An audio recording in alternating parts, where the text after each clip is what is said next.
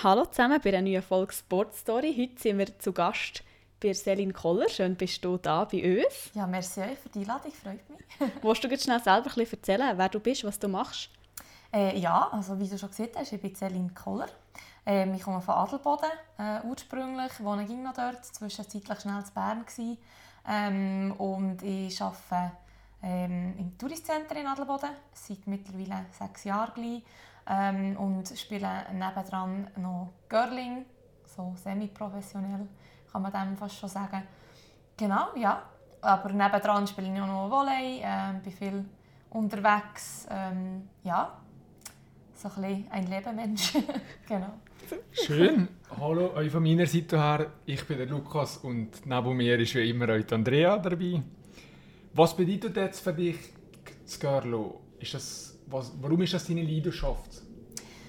Ähm, es ist eigentlich wirklich ein, ein Teamsport per se. Ähm, und ich funktioniere sehr gut in einem Team, sage ich mal. Das Team hat mir schon gefallen und Girl hat sehr viel mit dem Teamleben zu tun.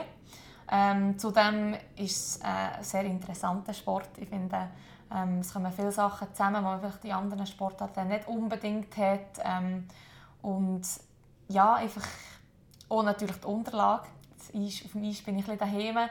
Ähm, von dem her, äh, es hat viel, sehr viele Komponenten, die dazugehören, dass ich das Girl ja, als meine Leidenschaft darf betätigen neben dem Job. Schön, ja. Wie bist du jetzt eigentlich zu dem Girl gekommen? Ähm, das ist eigentlich relativ eine einfache Geschichte. Das Adelboden, wo ich aufgewachsen bin, ähm, ist man allgemein, würde ich sagen, sehr polysportiv unterwegs. Ähm, vor allem als Klein, wo wir waren, hat man alles ausprobiert. Man ist mal das probieren, mal in diesen Verein gucken, mal hier, mal dort. Ähm, und so habe ich es so gemacht. Und dann bin ich mal Görla noch mit einer Kollegin. Ich gesagt, komm, wir mal gucken. Ähm, sie hat lustigerweise, glaube ich, nach ihm zu Training hat sie mich gehört. Ich gesagt, nein, ist nicht für sie. Ich bin dann geblieben. Ähm, und dann ist es relativ schnell gegangen. Dann war es glaube ich, so, dass ich ein Jahr einfach Juniorentraining gemacht habe und nachher haben wir schon das Junioren-Team ähm, zusammengestellt, wo ich dann neun Jahre so habe zusammengespielt Genau. So schnell ist es gegangen. Einfach, es hat mir der Hermelini genommen und ja, bin er geblieben. Kannst du mal sonst kurz das Girling erklären, wie das eigentlich genau funktioniert? Ähm, ja, ich kann es probieren, es ist so einfach wie möglich zu machen. Ähm, Girling spielt man auf einem sogenannten Ring, das ist wie Girling-Bahn. Ähm, dort hat es zwei, in dem sind zwei Häuser, das sind so runde, runde eingezeichnete ähm, ja, Kreise, runde Kreise, schöne Verdopplung, ähm, wo nachher in drei verschiedene bzw. vier verschiedene Partien aufgeteilt sind, äh, mit einem Zentrum. Ähm, und eigentlich ist es das Ziel, mit meine, also jeder, jedes Team spielt immer es spielen zwei Teams gegeneinander, wo je vier Personen drin sind. Ähm, und die probieren mit ihren Stehen, das ist das, was man, was man braucht, um diesen Sport zu machen. Also man spielt die Stehen über das Eis vom Ende zum anderen in das Haus eben und man probiert die Stehen möglichst nach am Zentrum zu haben, am besten näher als der Gegner und so macht man nachher ähm, Punkt eigentlich. Genau, so einfach erklärt, probiert. Super. Ähm, wo ist jetzt die Schwierigkeit? Ähm, die Schwierigkeit würde ich sagen, ist äh, vor allem Präzision, so ein bisschen das Feeling, das Gefühl. Ähm, viele stellen sich jetzt das vielleicht so vor, aha, ja, der ist ja so ein bisschen wie, keine Ahnung, würde ich mal sagen, äh, Boccia zum Beispiel, da schießt man da mal und dann kann man ein bisschen, ähm, sich anpeilen, aber ähm, die Schwierigkeit ist wirklich drin, dass man ähm, ja, basic, beim Base, also wenn man das erste Mal geht, wirklich probiert, die, ähm, das Feeling zu bekommen. Also man tut die nicht einfach schießen in dem Sinn, sondern man, man macht das alles in der sogenannten Sliding-Position. Also man ist zuerst, man grüppelt quasi, slidet nachher raus, man hat eh Fuß, der rutscht, ähm, was noch speziell ist. Und ähm, hat nachher den Steh so vor sich und muss dann so spielen. Also man geht nicht einfach so aus der Hand, sondern hat das ganze Sliding, ähm, die ganze Abgabe noch dazu und das macht es nicht ganz einfach. Plus auch noch ähm, halt der Untergrund, der sich stetig verändert. Also das Eis ist nicht von A bis Z, von Anfangsmatch bis Ende Match gleich, sondern ähm, das verändert sich ständig. Und äh, das muss man auch wieder anpassen. Halt, ähm, blöd gesagt, wie fest dass man abstoßt äh, mit dem B, wo im sogenannten Heck ist. Also mit ESB im Heck, das sind so zwei schwarze äh, Blöcke quasi im Eis. Ähm, für Links- und Rechtshänder. Ich brauche es nur eins, wenn meistens Rechtshänder spielen. Ähm, und der rutschige Fuß hat man quasi auf dem Eis, stößt so ab. Oder das muss man eigentlich durch die Veränderung vom Eis muss man sich wieder anpassen. Genau. Und auch dabei bleiben und sich konzentrieren, was passiert die ganze Zeit. Genau. Das ist einer von vielen Faktoren, was es halt schwierig macht. Genau. Ihr seid ja zu viert und jede von euch hat wie ihre eigene Aufgabe, ihre eigene Funktion und deine ist der Lead. Was genau. müssen wir uns darunter vorstellen? Ähm, also es ist so, in jedem Team hat man eigentlich, ähm, wie du gesehen hast, vier Positionen. Als erstes der Lead, dann der Second, dann der Third, dann der Fourth. Ähm, ganz einfach. Ähm, und es hat insgesamt acht Spielstenen, die müssen gespielt werden Jede Position bekommt vier Stene. Ähm, und der Lead ist der, wo, die, wo in jedem End, so heisst eigentlich der Af oder äh, wie soll man sagen, die Spielrunde. Sagen wir mal, in einem normalen Match gibt es acht Ends, excuse, die gespielt werden. Also acht Spielrunden, wo man Punkte sammeln kann. Ähm, dadurch, dass man näher am Zentrum ist als der Gegner. Ähm, und ich spiele bei jeder Runde die ersten zwei Stehen. Der Second die zweite Stehen von unserem Team natürlich. Es wird dann abgewechselt zwischen den Teams. Ähm, und so geht es weiter. Der Third, normalerweise sagen wir jetzt mal die dritte und der Fourth die vierte. Genau, das kann auch noch variieren. Ähm, nicht eigentlich zwischen Third und Fourth, ähm, aber es gibt auch noch andere Aufgaben. Weiß nicht, ob wir noch dazu kommen. Der Skip, ähm, wo normalerweise im, am anderen Ende als das ganze andere Team steht und eigentlich die Strategie bestimmt. Genau, der ist im, ich sage mal, im klassischen im Team ist das derjenige, der die letzten zwei Stehen spielt. Ähm, jetzt zum Beispiel bei unserem Team ist es so gewesen, dass der, also dass der Skip die dritte zwei Stehen hat gespielt und er ähm, ein Spieler, der zuerst eigentlich mit dem, mit dem restlichen Team auf der anderen Seite, am anderen Ende war, dann die, andere, also die letzten zwei Stehen hat, hat gespielt. Ja, es ist noch komplexe Sportart, das darf man nicht unterschätzen, oder? Mhm, ja. ja. Ähm, ich habe gelesen, Görling wird viel mit Schach verglichen. Hat ja auch viel mit Taktik zu tun. Ähm, du hast es schon angetönt, der Skip ist meistens die Person, die so ein bisschen sieht, wie wir spielen. Ähm, wie tut ihr euch denn untereinander absprechen? Kann da gleich jeder ein sagen, was wir jetzt äh, machen ähm, Ja, also ich würde mal sagen, in einem gut funktionierenden Team gehört das dazu. Ähm, es ist sicher so, dass man probiert, ähm, nicht zu viel zu diskutieren. Also man hat eigentlich grundsätzlich, ähm, je nach Spielstand, je nach Gegner halt auch, hat man einen Gameplan. Und den tut man meistens im Vorhinein noch zusammen besprechen, vor dem Spiel. Hey Frauen, wie tun wir heute? Ähm, kommt ein darauf an, wie fühlen wir uns, wie kommen wir mit dem Eis zurecht. Da kommen ganz viele Faktoren dazu. Aber da wird eigentlich ein Gameplan vorher ähm, festgelegt, wo so ein bisschen die Richtung anzeigt. Und der Skip tut irgendwie nach dem äh, das Spiel anzeigen oder die taktischen Züge ähm, entscheiden. Aber es gibt sicher auch ähm, äh, sagen wir mal, Situationen, die schwieriger werden, wo man dann als Team muss diskutieren muss, mit die und die Möglichkeit, was ist am besten. Und dort kommt eigentlich jeder zum Zug. Also jeder hat seine Meinung und äh, ich sage jetzt einmal, wenn man nicht zufrieden ist mit dem, was der Skip anzeigt, geht direkt dann darf man natürlich auch intervenieren. Ähm, wir sagen mal, optimal ist, wenn man das nicht allzu viel macht. Mhm. Genau, einfach auch, weil äh, für einen sicheren Auftritt, das äh, hilft sicher, wenn man nicht, wenn man nicht einander die ganze Zeit reinschnurrt. Ähm, einfach auch dem Gegner gegenüber. Da kommt natürlich das auch noch dazu, dass man noch daran da, da muss denken aber es ist dann nachher in einem anderen Bereich, genau. Mhm. Jetzt ist es ja so, wenn ich Girling gucke am Fernsehen, dann wird gleich recht viel jetzt nicht gepackt, aber so während das Stehen gespielt wird, der ruft irgendwie eine, ähm, ja, ja, ja, oder nee, nee, nee, oder äh, irgendwie musst du noch näher suchen oder mehr wischen oder so. Wie hat man da den Durchblick? Ähm, also, es ist je nach Halle, muss ich sagen, es ist, ähm, es gibt, also je nach Halle, je nach Turnier sogar, es gibt Turniere, wo Männer-Teams und Frauenteams auf dem Bett sind also es, hat, es sind mehrere Ringe in dieser Halle und dann ist es je nachdem lauter oder weniger laut. Und wenn es nicht so laut ist, ähm, dann ist es auch ähm, ein Teil von dem, was wir natürlich am Training angucken. Wie kommunizieren wir? Welche, welches Kommando bedeutet was für wen? Ähm, und das ist vorher abgesprochen, das ist trainiert. Also da kommt eigentlich wenig ins Stocken oder in Probleme, weil das irgendwie ja, ein automatisierter Ablauf ist und gleich ist. Ähm, das Problem ist mehr wirklich, wenn es eben sehr laut ist. Was entweder der Fall ist, wenn viele Männer-Teams dabei sind oder es gibt auch sehr, sehr laute Frauen-Teams. Sehr unangenehm. Ähm, dann kommt es mehr zum Zug und dann arbeitet man auch mit Handzeichen. Also das, dass man entweder zum Beispiel die Hand hoch hat, wenn der, also wenn der stets schneller ist als angesehen, oder der Achi, wenn er kürzer ist, oder der Skip, je nachdem eine Bewegung macht. Aber wie gesagt, das ist, ging, also das ist abgesprochen, das ist trainiert. Das ist nicht etwas, wo wir improvisieren, darum können wir da eigentlich wenig Schwitzen. Ja, sehr gut. Genau. Ihr seid Profis. Gehört ein dazu, ja genau. Jetzt Girling gilt als besonders fairer Sport. Oftmals in einem Turnier gibt es nicht einmal einen Schiedsrichter. Warum ist das so?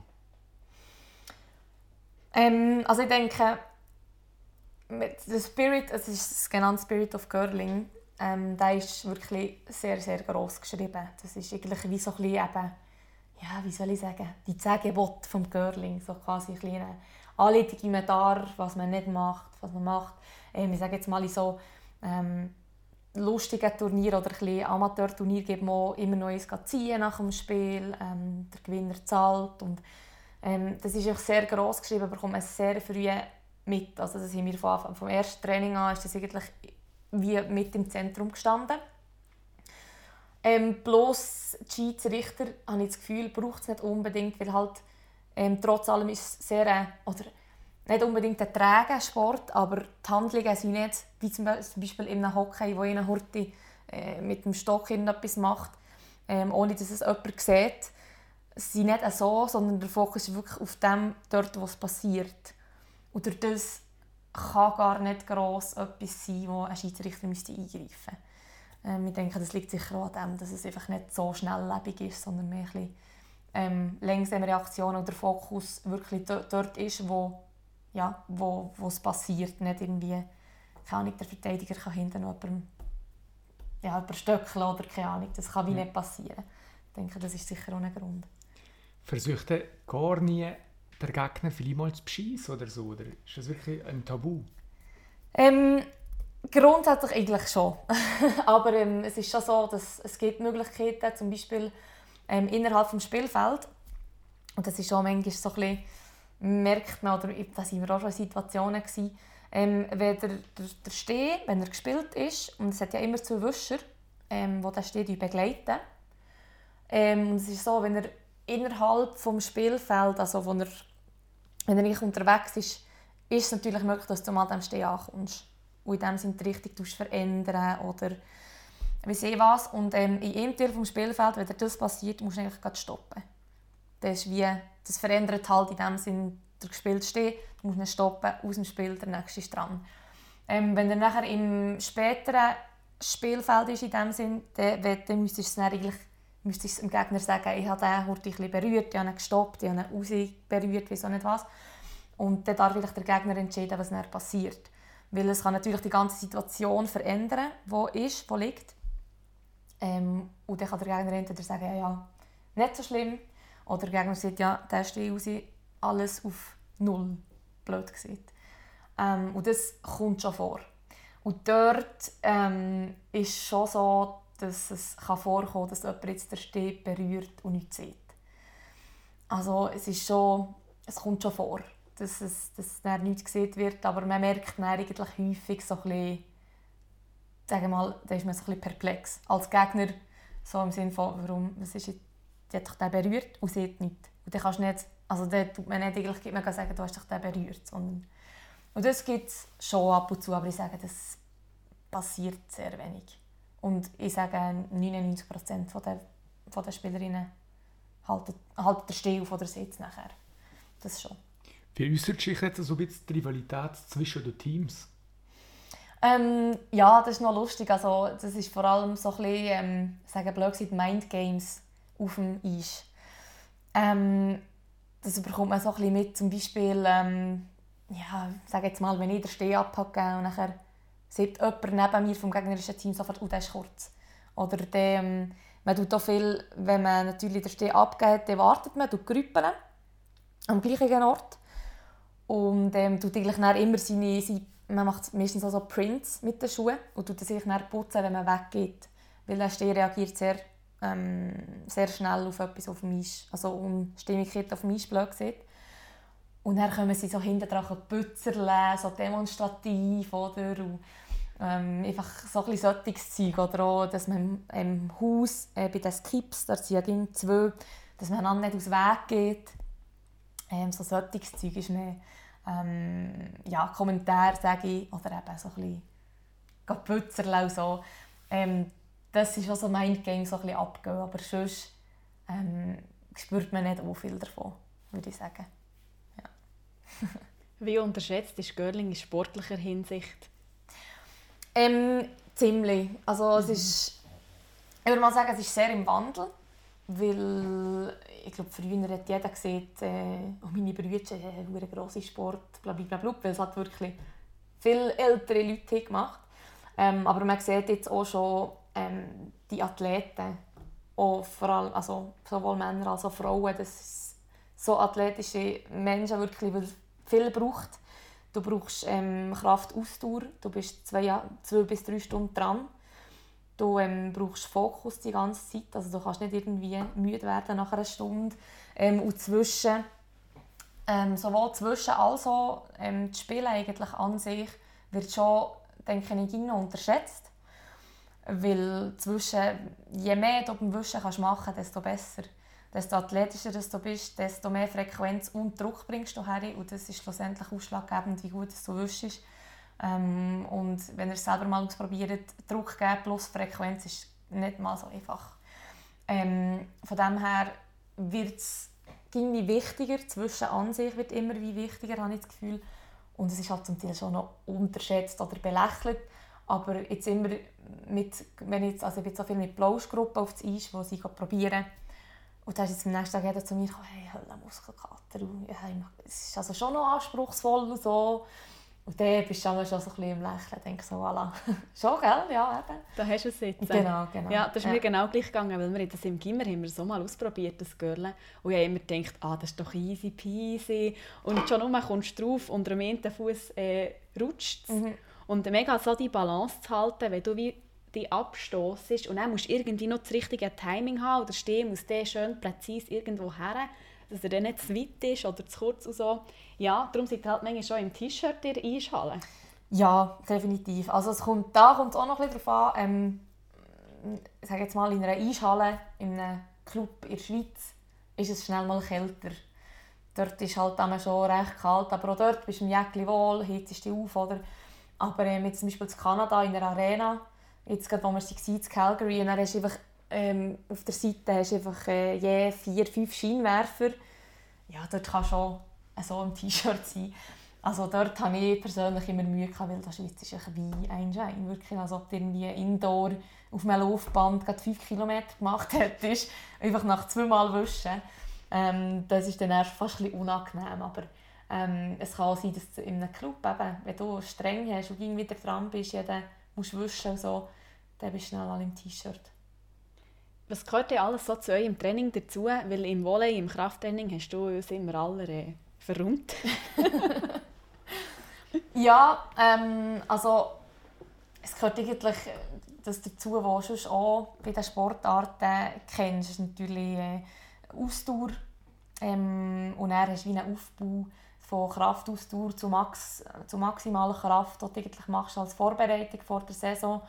Und dann, äh, während der Saison ist mehr so ein bisschen konservieren, wo du wirklich probierst, auf dem Level zu bleiben.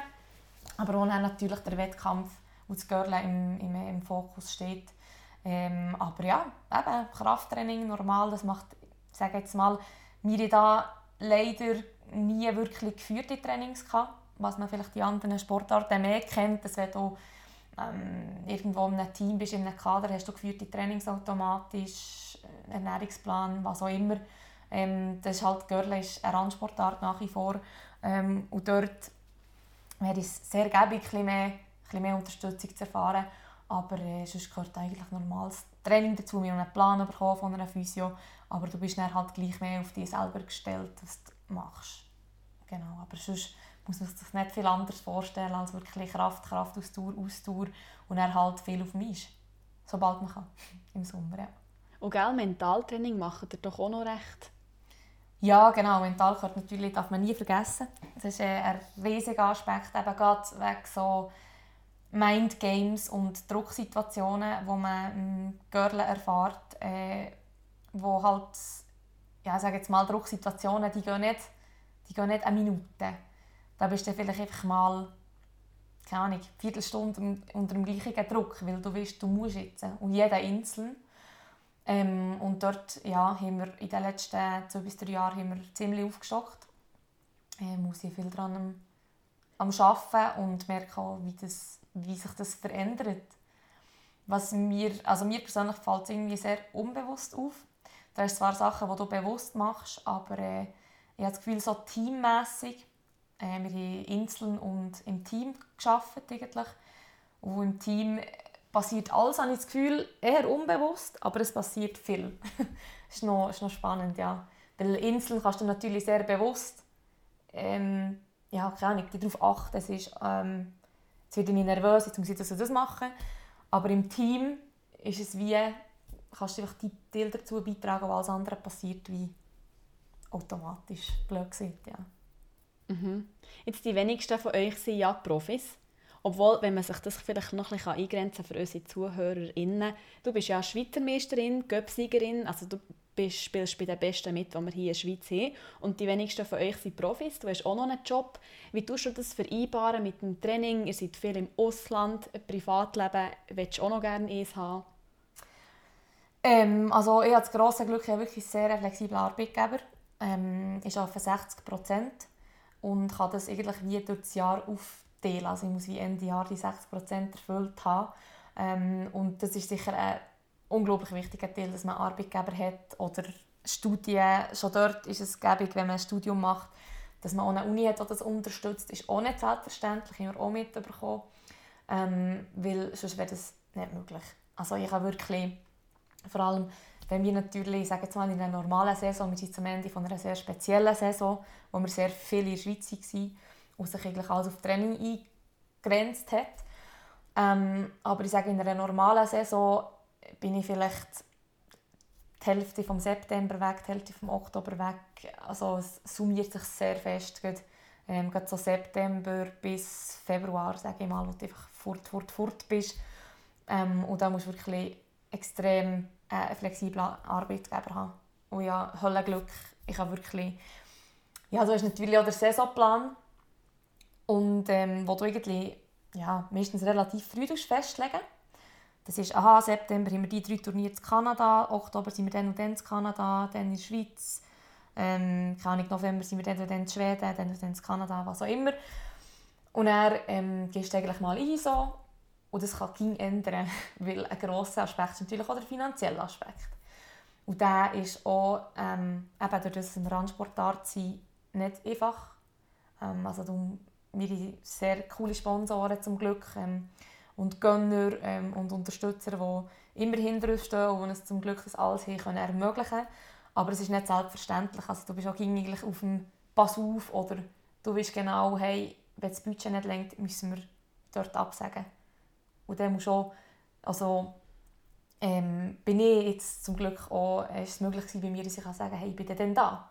Und dann bist du eingespannt worden. Oder? Und das ist überhaupt nicht selbstverständlich. Das braucht Da brauchst du einen flexiblen Arbeitgeber, sonst hast du verloren. Mhm. genau.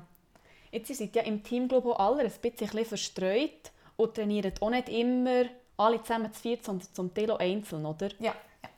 Wie tut ihr das dann gleich machen, dass ihr eben als Team harmoniert, weil ihr müsst ja funktionieren, sonst habt ihr verloren? Mhm.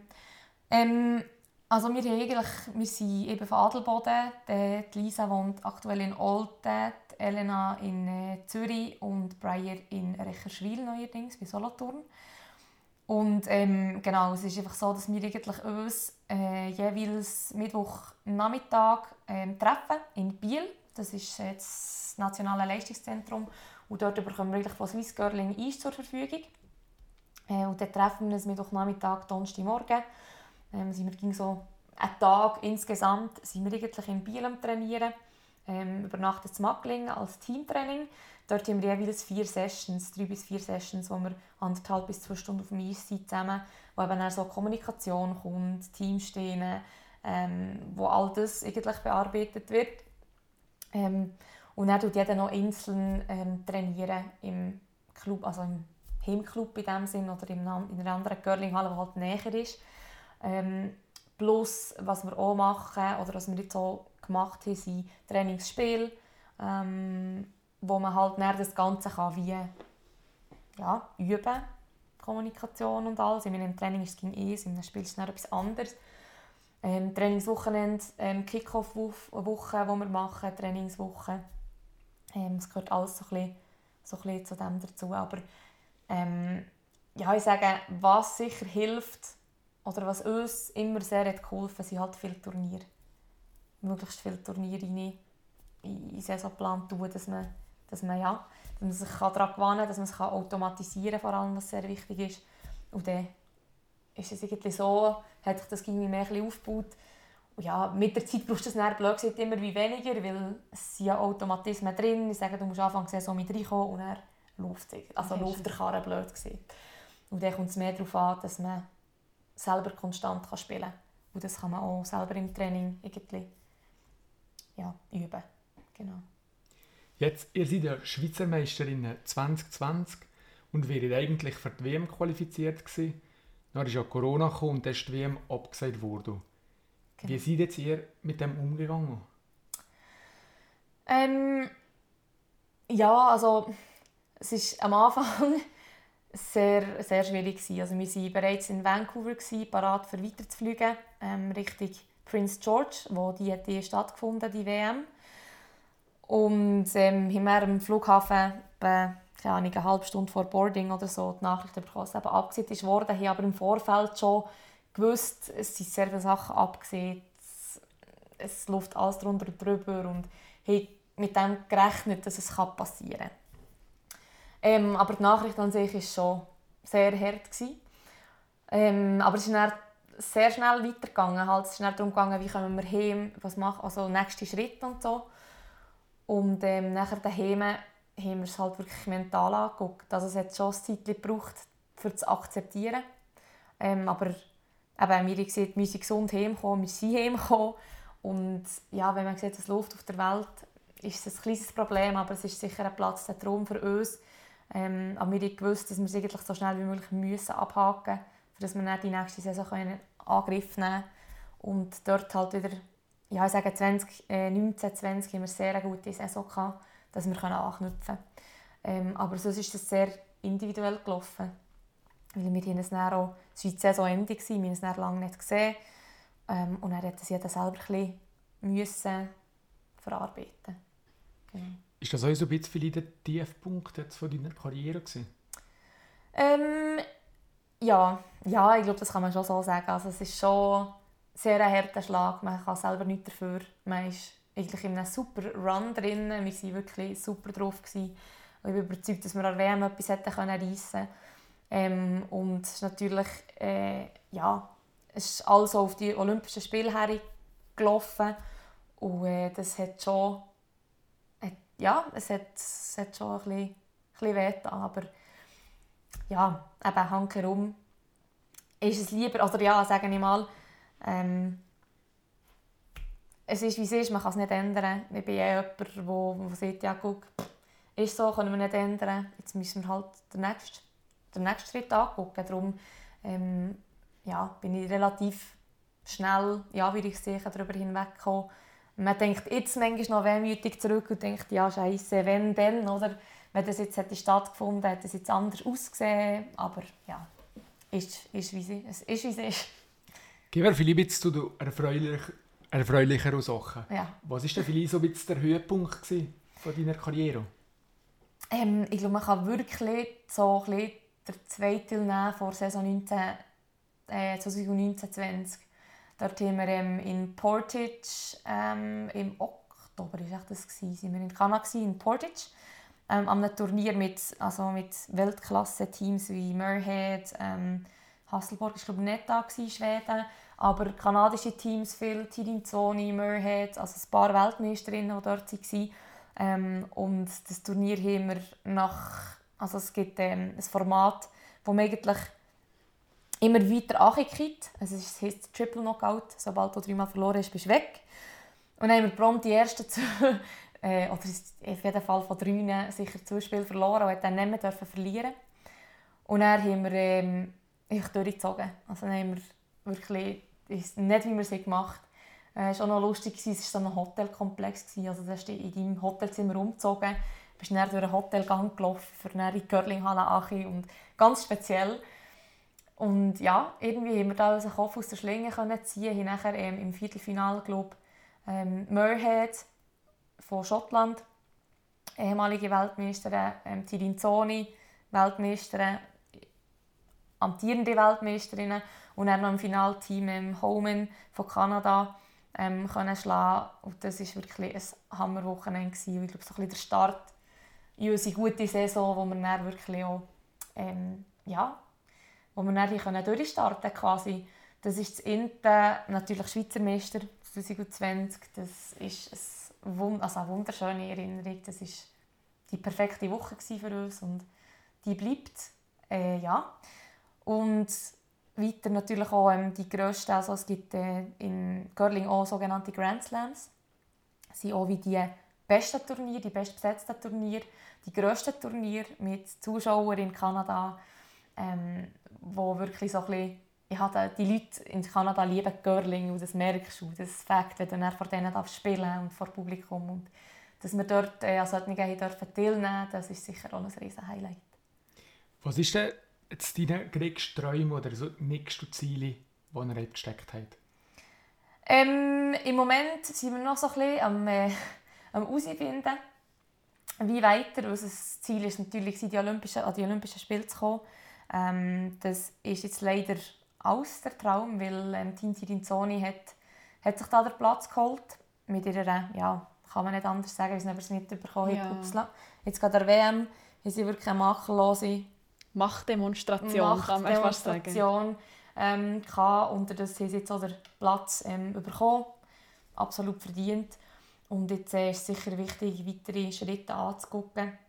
Ich denke, unser, unser Ziel war es, ähm, an einem internationalen Turnier WM, EM die Schweiz dürfen zu vertreten. Ähm, ich denke, das bleibt sicher weiterhin ein Traum. Ähm, ja. Wo es leider genommen wurde, schon einmal, aber man kann sich ja wieder dorthin tasten. Genau. Jetzt hast du schon immer wieder Kanada erwähnt. Kanada ist die Girling-Szene ein bisschen grösser. Mhm. Wünschst du dir, dass hier in der Schweiz also auch die Aufmerksamkeit von jetzt Kanada wäre? Ähm, ja, ja, kann man eigentlich wirklich so sagen. Weil es ist wirklich ähm, ja, ein ganz anderes Spielen vor Publikum, das Freude hat, das wirklich ist natürlich auch in diesen Arenas, also die machen wie so kleine Hockeyhallen, dort machen sie Curling-Rings und dann sind wirklich, ja, wie in einem Hockeymatch, halt nachher die Leute da, sicher nicht so viel, das schon nicht, aber so ein bisschen mehr Aufmerksamkeit und auch Zuschauer wäre sehr schön in der Schweiz. Ähm, wir können natürlich sicher auch nicht eine Breite an so hochkarätigen Teams bieten, aber trotz allem ähm, wäre es sicher schon ein bisschen mehr Aufmerksamkeit. Ich muss aber sagen, dass eben zum Beispiel an einer Schweizer Meisterschaft im Finale ähm, letztes Jahr ähm, ist wirklich also die Halle pumpenvoll gewesen. Ähm, so solche Sachen. Ich denke, es kommt irgendwie mehr. Es wird schon bisschen, die Leute werden schon ein bisschen Curling-affiner. Auch ja, nebst den Olympischen Spielen hast du dann alle, ja, wie ist Olympische Spiele, gucke ich schon und so. Und dann denke ich so, ja, und dann schon mal. Gibt auch noch anders. Genau, aber ich denke, es ist auch schwierig, solange Curling einen höheren Stellenwert hat ähm, im, im, ja, im Sport, sagen wir jetzt mal, in der Schweiz. Jetzt in den letzten neun Jahren ist, sagst du mal, ein Schweizer Team Weltmeister geworden. Warum lenkt das nicht für mehr Raum? Ähm, ja, gute Frage. ich denke einfach eben, weil wie Hockey und Shooten so einen, so einen Stellenwert haben, ähm, dass das irgendwie so ein bisschen untergeht. Ich meine, was haben wir neben Hockey, ja, Ski Alpin natürlich noch, ähm, Hockey, Ski Alpin und, und Shooten. Und schon ist wie nichts auf dieser Höhe, habe ich das Gefühl. Das ist so ein bisschen das Einzigste. Und alles andere ist sich dann rund ein bisschen am, ähm, ja, am Abspielen. Aber warum das nicht lenkt, ist ja, eine sehr gute Frage. Das ja, wüsste ich auch nicht unbedingt, dass es nicht mehr aufkommt. Aber eben, es liegt sicher daran, dass die Leute noch mehr auf ja, Hockey und so weiter gucken. Bist du in Kanada eine berühmte Person oder könntest du euch wie ein luxuriöseres Leben gönnen? Nein, nee, das nicht. Also es ist sicher auch dort, äh, die Leute können nicht vom Curling leben. Die müssen auch nebenan noch etwas machen. Ähm, und jetzt durch die, also das Wenige, sagen jetzt mal, was wir gewonnen haben, für uns ist es viel, aber sonst ist es halt nicht so Wahnsinn, oder nicht so viel. Ähm, wir haben schon ein einen Namen erspielt, dadurch auch, dass wir ähm, an diesen Grand Slams dürfen sein. Ähm, aber für das dort natürlich äh, wirklich noch ein bisschen Heuruche kommst, müsstest noch, oder musst noch ein bisschen länger im Geschäft sein und, und noch ein mehr auf dich aufmerksam machen. Ähm, aber ich sehe jetzt schon, die Leute kennen dich vielleicht ändern mal noch oder sagen, ah, die habe ich mal im Fernsehen gesehen, weil du kommst schon im Fernsehen, als jetzt hier in der Schweiz. Genau. Was ist also aber der Unterschied vielleicht zur Schweiz? Oder was wird in Kanada anders gemacht? Es gibt viel mehr Übertragungen. Also es gibt ähm, halt auch so die national. Auf einmal gibt es eine viel größere ähm, Girling-Community, viel mehr Teams, äh, viel mehr, ja, mehr TV-Übertragungen. Einfach, das ist glaube sicher auch noch eben, dass in der Schweiz gibt es ja verhältnismäßig wenig Girler. Also wir sind eine kleine, ähm, ja, ein kleiner Verein, wir sind nicht viel. Und das ähm, trägt sicher auch dazu bei, dass halt wirklich in Kanada das so berühmt ist, weil es viele Teams gibt, viele, viele halt sehr erfolgreiche Teams auch. Ähm, das trägt sicher auch noch dazu bei, dass halt wirklich die ganze Curling-Welt in Kanada größer ist als hier in der Schweiz. Mhm. Ja. Wo siehst du den Curling-Sport in zehn Jahren? Ähm, ich denke, also ich hoffe, dass wir, dass wir schon ein bisschen wachsen können. Ich sage jetzt nicht unbedingt mal äh, anzahlmässig, es wäre natürlich super schön, wenn bisschen Junioren und so und ähm, dass wir da ein bisschen ziehen ähm, aber vielleicht ein bisschen, dass die Leute ein bisschen ähm, affiner allgemein auf Randsportarten sind, dass die ein bisschen, ähm, auch ein bisschen mehr gezeigt werden, ähm, ein bisschen mehr Aufmerksamkeit. Ähm, das denke ich, ist jetzt schon im Tun. Und äh, von dem her denke ich, in zehn Jahren sind wir da sicher schon, sicher schon weiter. Super gut. Jetzt haben wir noch ein kleines Spiel zum Schluss. Oh oh. also wir fangen eigentlich oh oh. dort weiter, wo wir schon angefangen haben. Es gibt Fragen, mhm. aber es ist mehr so ein Kurzquiz. Du musst ähm, gar nicht so lange überlegen, mhm. was du antworten willst. Und du musst es auch nicht gross begründen. Okay. Gut. Achtung. Starten wir einfach. Was ist dein Lieblingsgegner? Uff. Ähm, ja, man muss gleich studieren. Ähm, ich muss sagen, jetzt in letzter Zeit doch wohl Team Tirinzoni. Ja. Hast du ein Ritual, ein gewisses vor einem Spiel? Ja, ich habe ein Lied, das ich hinlasse. Das gleiche. Ähm, das ist äh, von A Day to Remember, um, Right Back at It. Görling hat ja leider so ein bisschen das Langeweile-Image. Warum ist es deiner Meinung nach eben kein langweiliger Sport?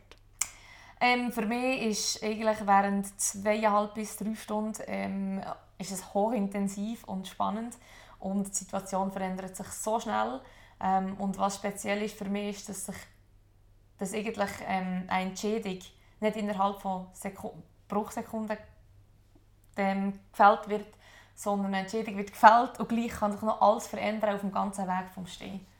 Also es bleibt die ganze Zeit spannend. Es ist nicht, wir machen jetzt das, also passiert auch das. Willst du lieber Weltmeisterin oder Olympiasiegerin werden? Olympiasiegerin. Und kannst du Schach spielen eigentlich? Nein. ich habe mir mal eine Chance gegeben, aber es ist glaube ich nicht meins. Curling ist besser. Ja, definitiv. Ja, ja super. In dem Fall sind wir schon am Ende angekommen. Merci vielmals, dass du Zeit genommen hast. Es war sehr spannend, dein Einblick in das Curling-Leben. Ja, Wir wünschen dir alles Gute auf deinem weiteren Weg. Und ja. Merci vielmals. Danke, dass ich hier sein durfte. Hat gefällt.